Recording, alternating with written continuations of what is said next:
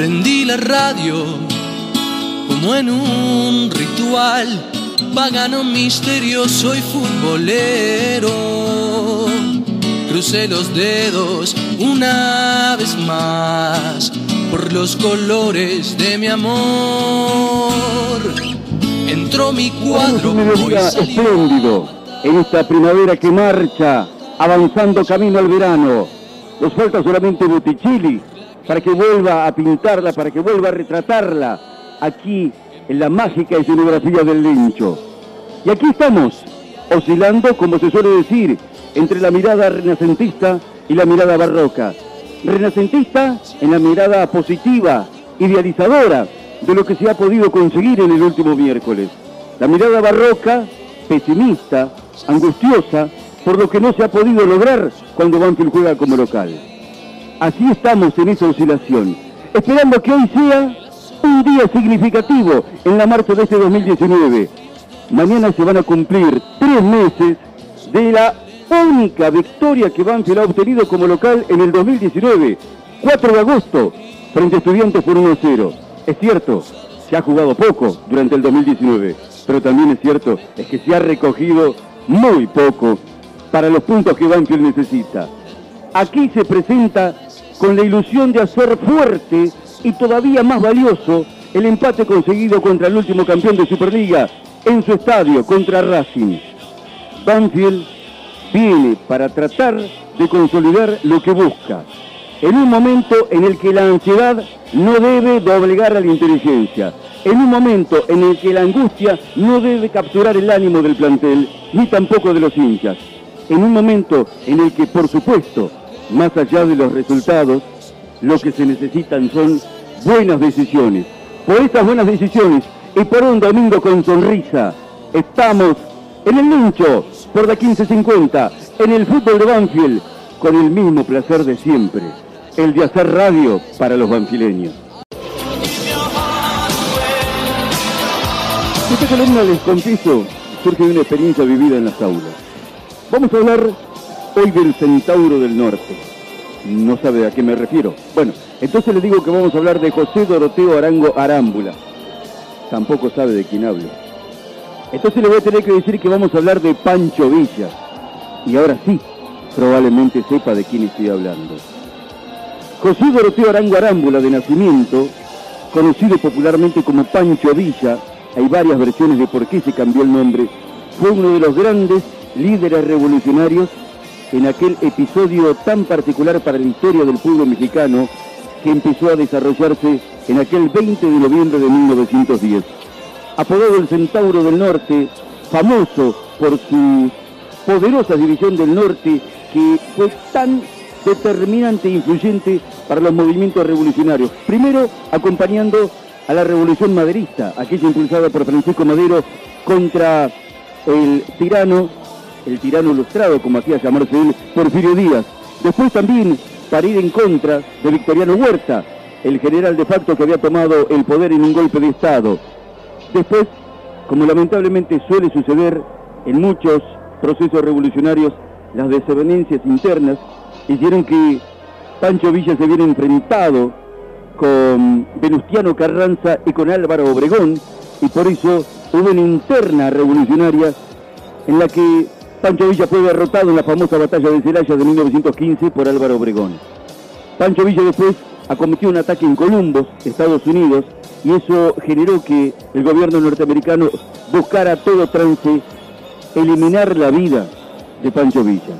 Fue emboscado en 1923 en un lugar llamado Hidalgo del Parral por tropas mexicanas, pero también con la contribución de los Estados Unidos. Fue fusilado y su cuerpo decapitado por pedido de un periodista norteamericano que había pagado 5 mil dólares por su cabeza. Tardaron 20 años en incluirlo en el monumento de los héroes de la revolución al cuerpo de Pancho Villa. ¿Por qué recordamos la memoria de este revolucionario? Me pasó hace pocos días en un aula, y en otra, y en otra. Empiezo a preguntar por varios nombres. Pancho Villa, Emiliano Zapata, Camilo Cienfuegos, Mario Santucho, La Pasionaria. Nadie conoce esos nombres en nuestros adolescentes. nadie conoce el nombre de líderes revolucionarios. Y en esto debemos decir dolorosamente que el espíritu burgués impuesto. ¿Qué es aburguesarse? Es precisamente despojarse de toda rebeldía positiva que lleva a defender derechos y a luchar contra las dominaciones y las explotaciones. Eso es el aburguesamiento. Es el triunfo de una forma de vida hedonista. ¿Qué es el hedonismo? El goce de los placeres terrenales. Es cuando uno solamente intenta satisfacer el cuerpo, se olvida de alimentar el espíritu. Y cuando el espíritu no está alimentado, entonces se pierden las rebeldías, se pierden las luchas y también las convicciones. Es una dolorosa realidad que nos atraviesa en nuestros jóvenes, pero también en los adultos. Hemos perdido la noción de lo que es luchar. Y eso no significa hacerse de un fusil todos los días. Eso significa tener eh, convicciones y saber qué es lo que uno debe defender. El aburguesamiento es una poderosa ideología. Pero que dicen que estamos en, en el mundo postmoderno, en el fin de las ideologías. El fin de las ideologías que incomodan. El fin de las ideologías contestatarias. El fin de las ideologías que ponen en cuestionamiento el poder que subyuga, que somete y que genera injusticia. Esa es la ideología a la que se le ha querido poner fin. Esa es la ideología que se manifiesta en poner animalitos en los billetes, dándole la espalda y siendo diferente, indiferentes a la historia de nuestro país. Esa es una poderosa ideología contra la que nos tenemos que levantar. Por eso tratamos de restituir la memoria de algunos grandes líderes de la historia que trataron de rebelarse contra las imposiciones. Por la de fondo, coloca centro, para Jesús de cabeza. ¡Gol!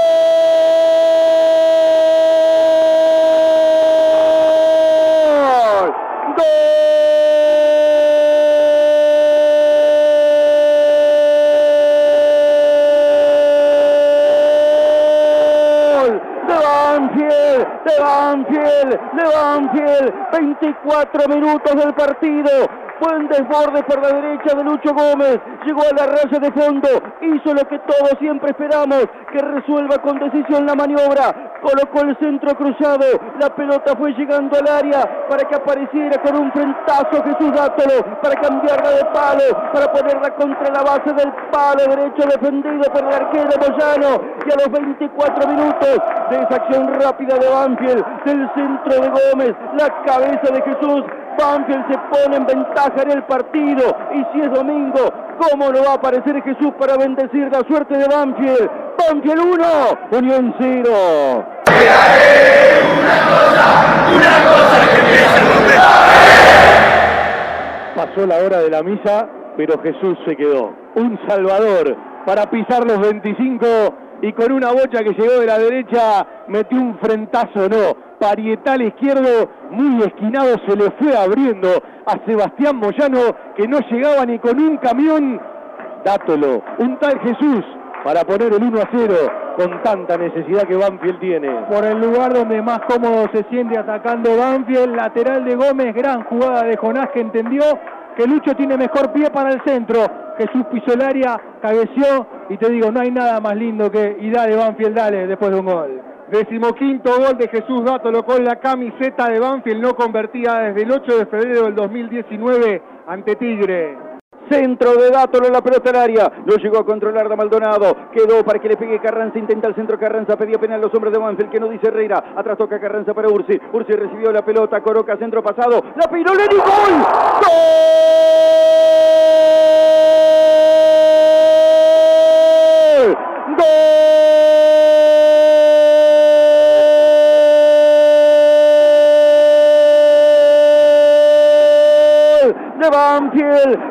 29 minutos del segundo tiempo. Banfield que juega desesperado. Banfield que juega sin control, sin tranquilidad. Pero sin embargo lo busca, lo intenta como en este caso. El centro que llegó desde la derecha. La pelota al centro del área. Ahí estaba Lenis. La peinó rápidamente. La puso contra el palo derecho defendido por Sebastián Moyano. Y Banfield a los 29 del segundo tiempo. Se acerca en el resultado. Queda uno la diferencia. A ver si puede lograr el milagro de levantar y remontar el partido. El colombiano Reinaldo Lenes que toma protagonismo para poner el descuento. Estamos en 29, Unión 3, Banfield 2. Una cosa, una cosa lluvia de goles en el Lencho en un partido que puede pasar cualquier cosa. Banfield, por su orgullo, como puede, va y metió un centro y antes se la sacó el arquero a Sibeli y ahora Lenis con el paretal izquierdo la puso contra el palo derecho de un arquero moyano que no llegó. Descuenta Banfield, ahora pierde por uno solo, ahora pierde 2 a 3. En el, en el desorden de Banfield encuentra el descuento. Ursi, que es extremo izquierdo, estaba por derecha, tira un centro a Lenis, que es extremo, estaba parado de nuevo. Banfield va y lo quiere empatar. Segundo gol de la Pantera Reinaldo Lenis con la camiseta de Banfield, no convertía desde el 27 de febrero del 2019 por Copa Argentina. Quedó la pelota por el medio. Jesús Dátolo para cambiarla todo hacia la izquierda. un que viene para Bravo. La está bajando el zurdito. Encaró la marca de Martínez. También llegó para marcarlo. El otro hombre de Unión que era Juan y Cavalaro. Cae marcado por Martínez. El zurdito Claudio Bravo. Darío Herrera cobra la falta. Estilo libre para Banfield por izquierda fuera del área. Gana. Dale, dale. Se viene rápido para Jesús Dátolo. Mario Bravo por izquierda. Va sacando el centro por abajo. ¡No por ¡Gol!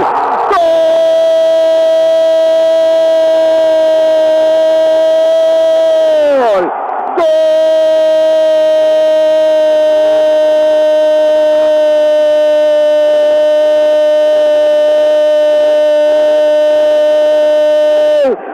Banfield, de Banfield, de Banfield. 36 minutos del segundo tiempo. La hizo toda Jesús Dátolo. Hicieron el tiro libre rápido, oportunísimo. La jugó Bravo para buscar a Jesús Dátolo. Se movió dentro del área, limpió el camino por izquierda, se abrió. Parecía que sacaba centro. Terminó pegando al arco. La pelota se desvió en la mano del arquero Sebastián Moyano. Se metió por el segundo palo. A los 36 minutos, el milagro se consuma y si convierte el agua en vino y si cura la ceguera con barro, ¿por qué no va a conseguir el empate en un mediodía que parecía tan complicado para Banfield? Cuando Jesús aparece, los milagros son posibles y Banfield que estaba golpeado, derrumbado, anímica y futbolísticamente, logra remontar el partido. 36 del segundo tiempo, dátelo para que siga Banfield 3, Unión 3.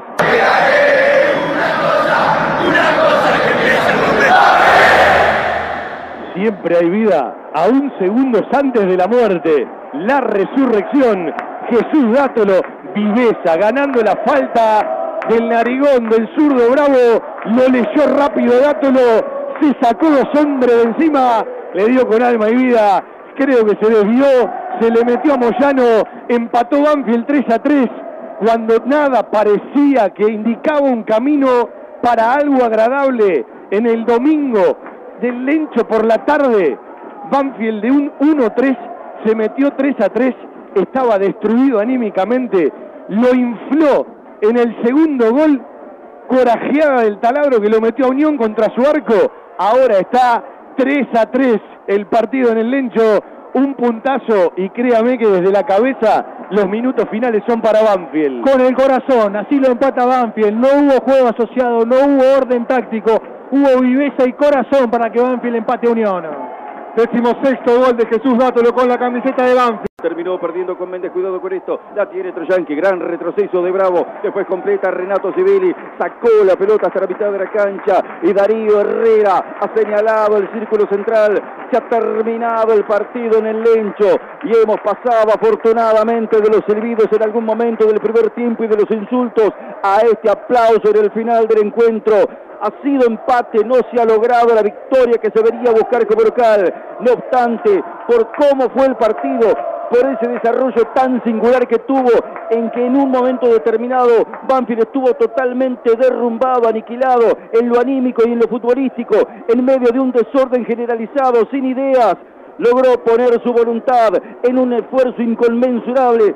Banfield remontó un partido por demás adverso, pudo llegar a este empate y sobre el final buscar la victoria que no alcanzó. Pero créanme que más allá de lamentarse porque los tres puntos no se han quedado en casa, si hoy Banfield pudo dar esta muestra de carácter, de personalidad y remontar este partido, hay motivos para creer en este plantel, hay motivos para creer en que esta historia puede sacarse adelante y puede revertirse. Hoy ha sido una muestra cabal de que este equipo anímicamente puede estar entero y puede pelear la situación. Deberá corregir factores futbolísticos que hoy han sido notorios en el déficit, pero la voluntad, la expectativa, la esperanza, el compromiso en este plantel está. Y eso es lo más rescatable de esta tarde en la que Banfield se lleva el empate.